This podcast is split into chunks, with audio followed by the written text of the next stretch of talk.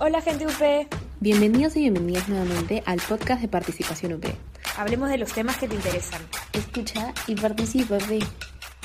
Hola a todos y todas, somos Valeria y Soraya. Bienvenidos al podcast de Participación UP, en el cual queremos abordar un tema de interés para todos. De hecho, en algún momento hemos pensado en abrir nuestra pequeña empresa, empezar a vender postres por traficantes UP, o simplemente te juntabas con tus amigos y se te ocurrían mil y una ideas chéveres para negocios. Esperamos que este podcast les dé un mejor panorama acerca de cómo es querer emprender y hacerlo realidad. Hoy tenemos con nosotras a Patricia y Emily de SAPI, quienes nos contarán un poco más acerca de sus propias experiencias emprendiendo en mitad de una pandemia. Bienvenidas Patricia y Emily. Para empezar, cuéntenos un poco acerca de ustedes. ¿Quiénes son? ¿Qué estudiaron? Un poco acerca de su historia en Lupe o fuera de Lupe. Gracias chicas por la invitación. Mi nombre es Emily Cóndor estudié economía en la Universidad del Pacífico, me concentré en el sector público y actualmente trabajo en DE Consultores como analista económica de proyectos. Hola chicas, en verdad un súper gusto estar con ustedes aquí. Yo soy Patricia Flores, soy cofundadora de SAPI. También soy egresada de la UP, conocí de Cachimba Emily y bueno, juntas decidimos fundar SAPI. Ahora me dedico, eh, estoy en el área comercial de una startup y nada, eso es lo que hago en el momento. Gracias, chicas. Este, ¿Nos podrían contar un poco más acerca de su emprendimiento? ¿Qué es SAPI? SAPI en quechua significa raíz. SAPI es un emprendimiento social que busca revalorizar la lengua quechua, donde dictamos clases virtuales en la que no solo enseñamos la lengua, sino también la cosmovisión andina, dado que son dos aspectos importantes culturales en, en la identidad peruana. ¿Y cuál es su diferencial? Eh, ¿por qué la gente debería elegir a SAPI? Nuestro principal diferencial en comparación a todas las escuelas de quechua, es que hacer un emprendimiento somos bastante cercanos con nuestros alumnos, los profesores tienen una relación muy buena y aparte de eso nosotros damos clases de la cosmovisión andina. La cosmovisión andina es parte de la cultura del quechua y es importante para aprender un idioma saber justamente lo que hay detrás. Chicas, ¿y cuál es el problema que están resolviendo? Frente a sus consumidores o frente al mercado? Nosotros dictamos clases a niños, jóvenes y adultos. De hecho, en el Perú existen ocho tipos de quechua y a los niños le dictamos el quechua collao y a los jóvenes y adultos le dictamos el quechua chang. Lo del problema que estamos resolviendo es la desaparición de lenguas. De hecho, en América Latina existen 7 millones de quechua hablantes, pero en el Perú existen casi 4 millones. Eso es un aproximado de 14% de la población en el Perú. Nosotros queremos que no desaparezca estas lenguas, ¿no? Y sobre todo la que es más hablada, que es el quechua. Por eso nosotros estamos incursionando en este ámbito y lo que queremos es revalorizarlo. Y, y no solo revalorizarlo dictando clases virtuales como lo, estamos haciendo hasta ahora, sino también generamos contenido. Generamos contenido como para jóvenes. Claro que nuestro público específico es de 18 a 35 años. Entonces, eso es lo que nosotros estamos ahondando, generando publicaciones que puedan llegar hacia más personas y reels, incursionando en lo que está de moda, ¿no? Para que no sea como que este, aprender que sea tan difícil o tan aburrido. Entonces, estamos incursionando en ello. Buenas. ¿Y tienen competencia? ¿Hay una competencia fuerte con SAPI? Eh, bueno, en verdad, debido a nuestro diferencial y que estamos dirigidos a un público en específico, una competencia realmente fuerte no hemos tenido, no hemos sentido, pero claro que hay otras escuelas de quechua. Incluso la UP, en el centro de idiomas, enseñan quechua. Es más caro y las clases no son tan personales y además no te enseñan la cosmovisión andina. Entonces, debido a nuestro enfoque en una diferenciación, creemos que hemos podido lograr que la competencia no nos afecte tanto, ¿no? Claro, ese sería su raro e inimitable. ¿Por qué deberíamos aprender quechua? Ya, bueno, en Perú es un país súper multicultural, entonces creo que es importante que varias personas, eh, no solo que digan, bueno, ya quiero aprender por moda o por algo así, ¿no? Sino que se abran espacios que, por ejemplo, puedan hablar y se reduzcan las brechas entre persona hablante y persona que no es hablante, ¿no? Por ejemplo, Indecopy recién ha abierto es traductores e intérpretes para cuando llamen, cuando tengan un problema, quieran resolver en el ámbito empresarial. Incluso hemos visto en el ámbito político cómo Ciro eh, expresó todos sus argumentos en quechua y no había un traductor e intérprete que podía decir, ok, en verdad este, estoy entendiendo, entiendo su punto, lo, lo que él dice, porque él correctamente está bien que lo diga. Y eso fue la OMPE, ¿no? Que, no está bien metida en ello, ¿no? Entonces creo que eso es un aspecto que queremos dar a discusión, o sea, abrir esos espacios de discusión donde la gente tome conciencia y realmente involucre eso en sus aspectos de políticas públicas o lo que quiere incorporar. Y bueno, finalmente el valor detrás de la idea de negocio y todo es justamente revalorizar el quechua. Todas las acciones que hemos estado haciendo, las clases, las traducciones, el contenido, todo va con el objetivo que nos planteamos desde un inicio, es que revalorizar la lengua quechua y que sea amada por todos los peruanos. Interesante, chicas. A mí me gustaría saber cómo empezó esta idea de emprender. O sea, ¿cuál fue su motivación para tomar esta gran decisión? Ya, bueno, la idea en verdad radica, bueno, no sé si saben, pero yo soy de Chiclayo, entonces yo viajé a Cusco con mi familia más o menos cuando tenía 10 años y cuando fuimos al centro, a un centro turístico, escuché a dos señoras hablar una lengua que yo no entendía, bueno, un idioma, no sabía en ese tiempo cuál era exactamente la diferencia y mi mamá me dijo que era el quechua, el, la lengua de los incas, y yo le dije, bueno, yo quiero aprenderlo, ¿no? O sea, yo, chica curiosa, quería aprenderlo. me dijo, no, Emily, estamos en Chiclayo, o sea, no, no creo que exista ese tipo de, de academias donde puedas aprender, quizás en Lima, más adelante, ¿no?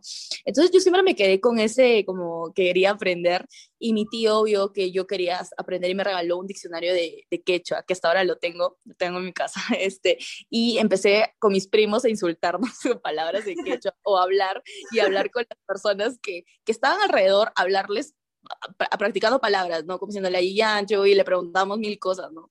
Pasó el tiempo y en la universidad eh, bueno, obviamente que conocí gente que estaba alineado en mis ganas de emprendimiento, de economía, o sea, todas las carreras que se alinean en el ámbito empresarial. Y cuando quería aterrizar un poco la idea, yo no sabía qué exactamente quería hacer. Yo soy un voluntariado que se llama Creeré, donde le contabas cuentos a los niños y decía, ay, ¿por qué no hacemos cuentos en quechua o algo así, que de pasar de español a, a, este, a quechua, ¿no? Y decía, sí, porque empecé a investigar, ¿no? O sea, como que un poco a ver eso.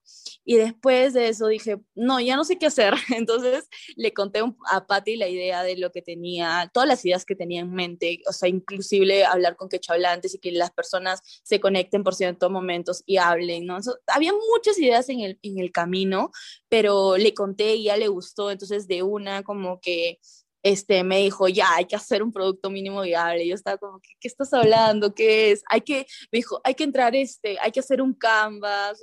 Yo, ¿qué, ¿qué es eso? ¿no? Yo estaba perdida porque obviamente yo de economía, no tenía los términos que era de un administrador o gente que puede llevar ese tipo de rubros y se concentra, ¿no? Entonces, este, después, entonces ahí ya hablé con ella y fue donde lanzamos nuestro primer curso gratis. Buenísimo, ahí se ve cómo se han ido complementando también con las carreras, ¿no? Porque Pat estudió administración, tu economía, entonces creo que fue puntual. Y buen match. Esta, sí, buen match, tal cual. y esta idea surgió a raíz de la pandemia o ya lo tenías desde antes? Solo para entender esa parte. Bueno, la idea sí la tenía desde antes, EMS, pero surgió en plena pandemia y de hecho me parece que leí por ahí que todos los temas digitales han tenido bastante, ah, como que, boom por, por el, gracias a la pandemia, porque toda la gente se, vio obligada a estar más metida en el mundo digital. De hecho, nuestra profesora, por ejemplo, ella antes siempre enseñaba presencial y desde antes ella enseña en otros lugares. Eh, entonces ya, se, ya se adaptó a, al, al ámbito digital y cuando ya la contratamos nosotros, ya, ya tenía experiencia editando de manera digital, lo cual fue un golazo, porque así nos ahorramos un poco eso de...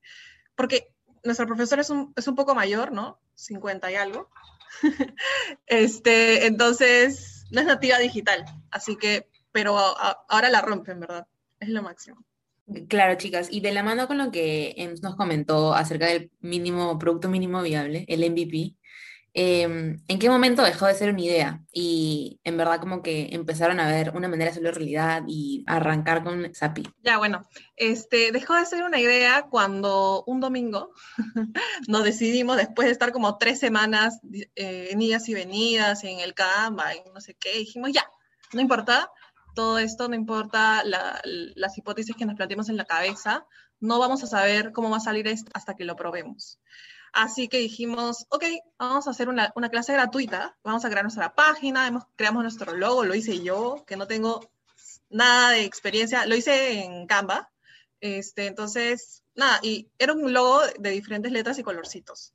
Y que bueno, quedó la idea ahora, pero lo mejoró Vanessa, felizmente, la amo. La cosa es que dijimos ya, lo lanzamos, lo lanzamos, y la clase al final tuvo más de 450 inscritos y se conectaron más de 170 personas al Zoom y por Facebook, porque lo transmitimos también por Facebook, más de 1.200 vistas.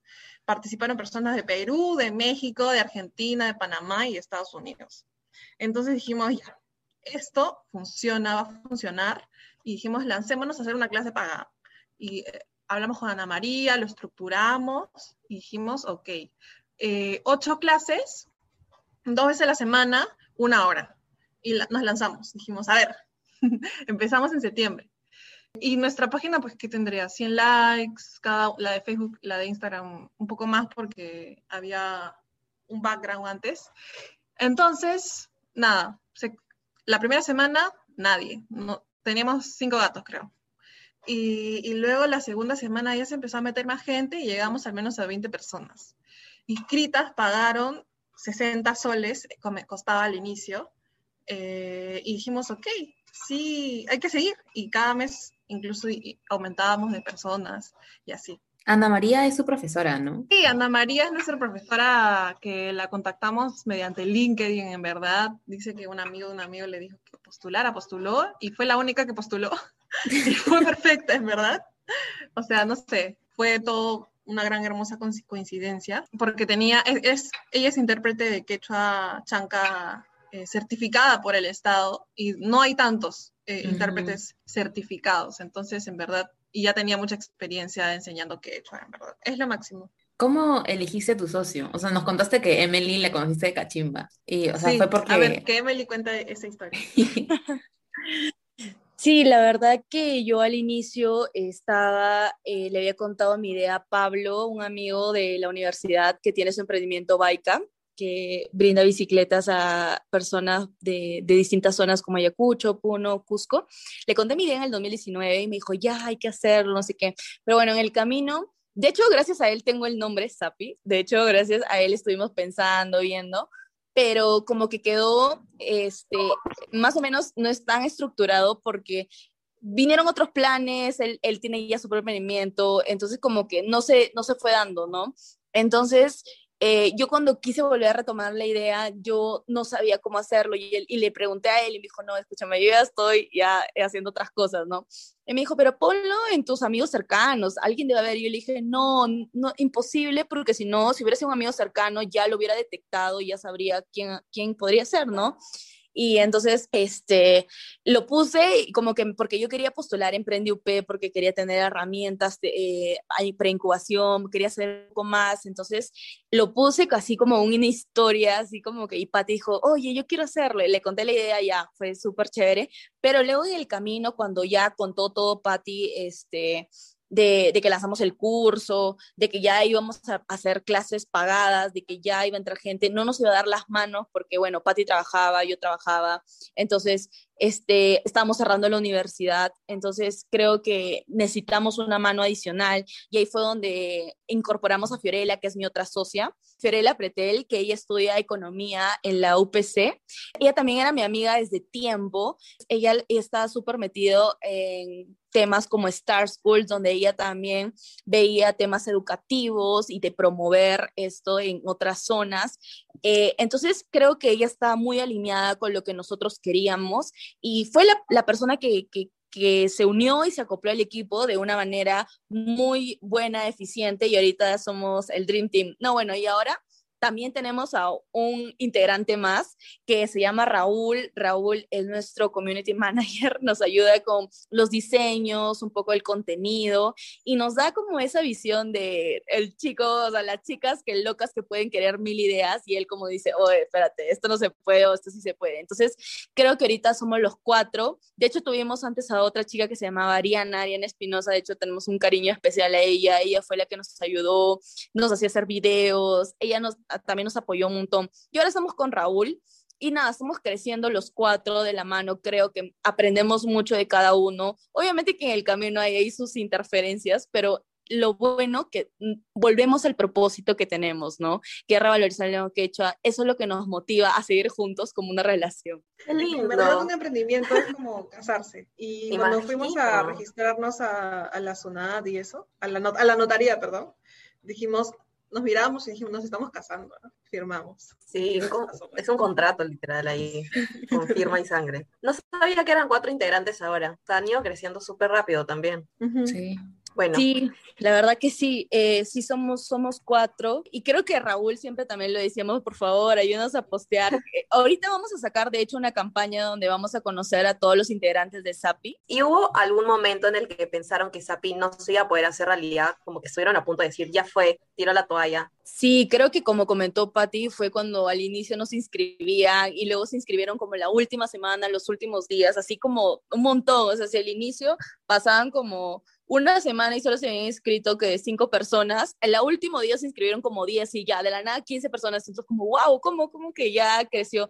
Y ahí al inicio decimos, no, no vamos a funcionar, ¿qué está pasando? Y lo bueno que tomamos estrategias de marketing. Creo que cómo hablar con ellos, llegar, nos tuvimos que volver influencer, la verdad, o sea, hablar todo el tiempo. Y también lo que nos sirvió un montón fue cambiar eh, cuando ya nos dimos cuenta nuestro público objetivo, cambiamos el, el, lenguaje, ¿no? Porque nosotros hablamos como súper serio, como, hola, soy Emily, así, no sé qué, súper seria, y ahora era como que, hola chicos, ¿qué tal? No sé qué, solo con esa. Entonces era como súper eh, cambiante todo, por, y eso llega un montón, porque es, oye, esta chica es súper motivada, ¿no? Entonces creo que mm, eso, tomar estrategias de marketing nos ayudó un poco y eso nos ayudó en Prende UP, si bien es cierto, aterrizar ciertas cosas como lanzar una preventa y luego una venta, que también un porcentaje de nuestras ventas sea destinado a ONG o una, a algo social, porque al final nosotros queremos revalorizar eso, ¿no? Pero que estén alineados con lo que nosotros brindamos. Por ejemplo, la última donación que hicimos en febrero fue 10% a UMA, que se encarga de revalorizar las artesanías de mujeres ayacuchanas, como nosotros dictamos el quechua chanca, entonces está alineado, ¿no? De hecho, spoiler, vamos a sacar una nueva campaña también de apoyar a otra organización que está haciendo nuestro profesor. Entonces, por ahí ya estamos como sincronizándonos ahora en Cusco. Eh, si vivimos a llenamos Ayacucho, ahora Cusco. Inclusive tenemos por ahí también otros cursos que vamos a dictar con funcionarios públicos y eso ya también es en Huancavelica. Entonces, ya estamos ahí como distribuyéndonos, ¿no? Estuvimos en la etapa de preincubación de, de Emprende UP y como nos fue tan bien, eh, nos, nos pasaron de frente a la etapa de incubación y becadas al 100% la verdad que yo sí recomendaría, a ver, en PreUP, la parte de preincubación, nosotros ya estábamos en el momento. Las personas que entran a la etapa de preincubación quieren aterrizar su idea, su, su público objetivo, su modelo de negocio, querían como que, es como cuando estás en la nada, ¿no? Entonces yo en ese tiempo, cuando yo estaba en, en julio, agosto, hablando con, hablando con Pats, yo me sentía en la nada, ¿no? Entonces, este, cuando lanzamos el producto moviable, ya más o menos estábamos empezando, ya, entonces todos los pasos cuando entramos en septiembre ya estaban, o sea, los pasos ya estamos como que a 10 pasos de lo que las otras startups estaban. Entonces, pudimos aprovechar a los asesores tecnológicos y a los asesores de marketing eh, o comercial para poder impulsar y seguir eh, en, este camino, ¿no? Y creo que eso nos ayudó un montón. De hecho, tenemos nuestro favorito, Kenneth y Thais, que Thais ha nuestra mentora eh, y Kenneth ha sido nuestro mentor en la historia tecnológica. O sea, no se imaginan cuánto nos ha ayudado. Él decía, o sea, ya chicas, vayan a crear una página web para que mm, las vean, no sé qué, no, que primero tenemos que hacer la mega página web, no, lo necesito, para la otra semana, ya, láncense de una vez. Pero ¿qué? No, no sé, me buscas a una persona que te lo haga o tú misma aprendes, ¿no? Entonces era como que, wow, ya, lanzamos una página así, pero por ejemplo, ahorita tuvimos nuestra página web, pero ahora vamos a invertir en nuestra página web, ya tenemos una cotización, la vamos a lanzar súper chévere, súper power, pero nos sirvió un, montón de aprendizaje tener una página web así al inicio, ¿no? Y de hecho también nos ayudó un amigo del OP, Adrián. Creo que eh, tener mucha gente positiva que te ayude en el camino emprendedor, que sean tus amigos, de verdad, creo que toda la vibra que tú puedes generar hace de que todo, todo el trabajo salga bonito. Así como te he mencionado a varias personas en el camino, es porque varias personas se han sumado y han apoyado esta iniciativa. No solo somos Patti, no solo somos este, Fiorella, Emily, Raúl, no, hay muchas personas que han logrado, desde las profesores también, a que SAPI este, siga con este camino y sigamos creciendo. Eso es solo gracias a todas las personas que nos han apoyado, si no, en verdad no, no podríamos salir eh, y ser lo que somos. Increíble, chicas. Y creo que al principio mencionaron que también están trabajando. Y creo que la gran pregunta es, ¿cómo hacen para trabajar y tener este emprendimiento al mismo tiempo, no? Ya, bueno, a ver, voy a empezar yo. Este, es un gran reto. Bueno, yo solamente trabajaba y el emprendimiento, porque ya había terminado de estudiar cuando empezábamos. Hay formas de alinearse, sí, aprovechamos al, mil por ciento los fines de semana, aprovechamos muchas noches. Bueno, pandemia, entonces no salíamos, así que los fines de semana lo teníamos para nuestro emprendimiento. Full los domingos, incluso una vez que nos reuníamos cinco horas seguidas, nunca más porque nos peleábamos mucho tiempo, no hay forma. Este, entonces, eso, es alinear tu tiempo, tus formas de trabajo, alinearse como equipo y darse un tiempo a la semana fijo en el que te vas a dedicar al emprendimiento, porque si no las cosas no salen, las cosas se paran. Entonces, sí es estresante, pero ha ayudado que estemos en pandemia porque no tenemos tantas cosas que hacer los fines de semana. Sí, de hecho, en el momento que nació Sapi, yo estaba acabando la universidad estaba ya como asistente de investigación, estaba en, en, preincubación, entonces estaba en varias cosas. Bueno, y ahora mi vida es, soy analista, estoy con lo de SAPI, estoy en incubación, pero a la par estoy haciendo mi tesis de licenciatura. O sea, no sé cómo saco el tiempo, pero yo ahora he utilizado herramientas tecnológicas. Antes yo apuntaba todo a mano, hasta ahora lo sigo haciendo. No son exclusivos, la verdad. Utilizo una plataforma que se llama Notion y me organizo como que en la semana mis reos, todo lo que tengo pero creo que sí. Y también lo, lo que hace que funcione es delegarnos cosas. Por ejemplo, tú eres responsable de que sale contenido el lunes, tú eres responsable de que sale el miércoles y vas preparando, ¿no? Tú elaboras, te encargas de los posts, tú te encargas de de contactar a, a, los de Emprende UP, los de medicina, los de minería, todas las actividades que tenemos son repartidas. Entonces creo que eso nos ayuda a que cada una lo haga a su tiempo. O sea, si tú tienes esta semana que entregarme, o sea, entregar esto, lo entregas y lo lanzas para Sapi, ¿no? Entonces creo que eso nos ayuda un montón a organizarnos porque también Fío trabaja y Raúl también tiene, no solo trabaja con SAPI, sino también trabaja con, en otro lugar. Entonces, eso sí, donde es un balance, si bien puede parecer part-time, es una chambaza, la verdad que es una chambaza la que, la que nos metemos, pero sí, el equilibrio, ahí está en el equilibrio. Claro, es, es un buen, buen punto en el, que, en el que nos presentan, pero ¿hay pensado en dedicarse 100% al emprendimiento? O sea, dar ese salto y como que solo me dedico a esto ya es una idea que siempre se nos ha lanzado en la cabeza a mí a Patti, porque de hecho queremos hacer más cosas, ¿no? Como que el impacto sea más grande, porque nosotros somos conscientes que si quisiéramos, si pudiéramos, lo hacemos de una, ¿no? De una. Pero creo que ambas también tenemos como metas personales en el ámbito profesional. Eh, yo creo que no, he tratado de ver, a ver, podría dejarlo, no, la verdad que me encanta hacer consultorías para el sector público, me encanta estar metido ahí, entonces creo que no podría dejar los dos, porque siento que son para mí complementarios, ¿no? Y creo que Pats también sentía lo mismo, porque ella también quiere seguir creciendo como en el ámbito profesional, igual Fío, igual Fío también está acabando la universidad, haciendo su tesis, entonces creo que por ese lado aún no, pero creo que sí, Sapi ya tiene como que recién vamos seis meses, la verdad. Entonces, si ya está como más grande, como un año, dos años, cuando ya pueda avanzar solo, de hecho vamos a necesitar más manos. Eh, y no sabemos qué nos prepara el futuro, la verdad, pero en eso estamos. Sí, tal cual, como dicen, en verdad yo no descarto en algún momento este, dedicarme al 100% a SAPI, pero por el momento creo que estamos bien así y, cuando ya crezca vamos a ver cómo hacemos. Chicas, y justo hablando del futuro, ¿qué otros proyectos se vienen en SAPI? ¿Cuál es el futuro de SAPI? ¿Cómo lo ven ustedes? Como les comentamos al inicio, nosotros estábamos dictando solo quechua chanca, ahora vamos a tener un profesor o profesora, vamos, eso ya se queda para más adelante, de quechua collao. Entonces, lo que queremos es sacar más nuevos profes, más cursos, que la gente ya sepa más o menos la diferencia entre un quechua chanca, un quechua collao, que es los más hablados, que, se, que, que tengan un poco más de ello, ¿no? Se viene en nuestra página web, como ya les contamos, eh, en mayo con todo arranca, estamos cerrando algunas coordinaciones y vamos a hacer un curso para funcionarios públicos con el Ministerio de Cultura. Lo que vamos a hacer es de que los porcentajes de ventas que tengamos va a ser destinado para estos cursos porque SAPI va a invertir 100% en ello, ¿no? Entonces, el Ministerio de Cultura se va a encargar de buscar a los funcionarios y que ellos cumplan las horas y estar mirando ¿no? Para que puedan dar una certificación. Nosotros nos encantaría certificar a todos los alumnos que acaben básico con el Ministerio de Educación, Ministerio de Cultura, pero no se puede porque ellos tendrían que estar metidos en todas las clases de la mañana, de la tarde, de, la noche, entonces no, no, no pueden, entonces ya hemos hablado con ellos, entonces creo que vamos por ese lado.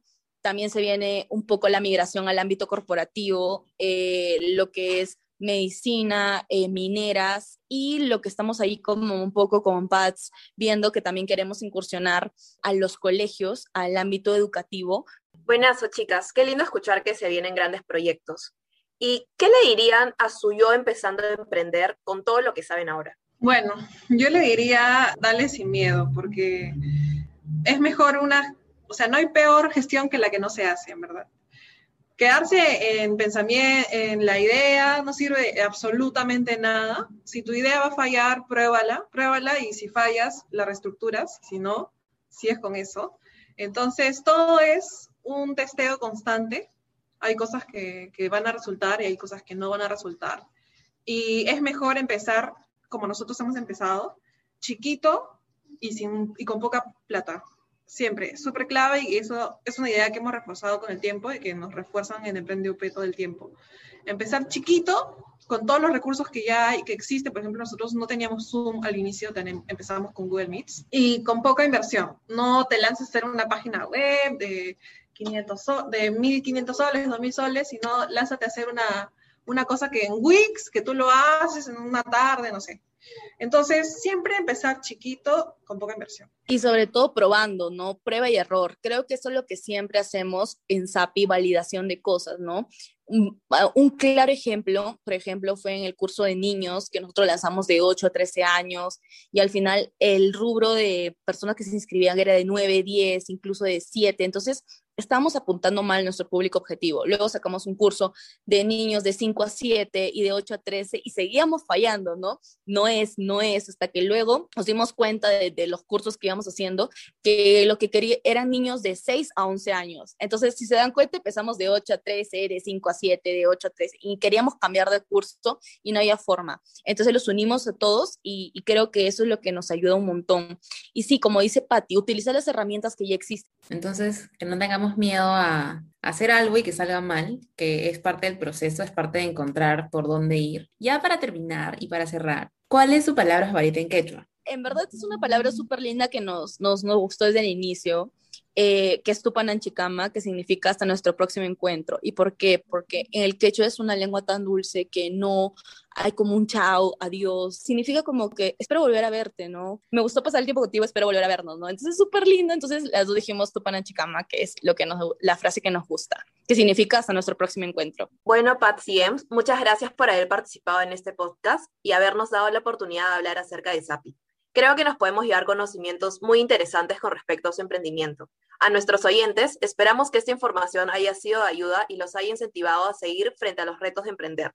No se olviden de seguirnos en Instagram y Facebook como arroba participación UP, donde puedan encontrar más información acerca de bienestar estudiantil. Ya, chicas, muchas gracias por la invitación. La verdad que invitamos a todos los oyentes a que nos sigan en las redes sociales. En Instagram y en Facebook estamos como arroba sapi.quechua. Chicas, me encantaría dejar con esta frase en quechua y luego decir cómo se, cómo se traduce.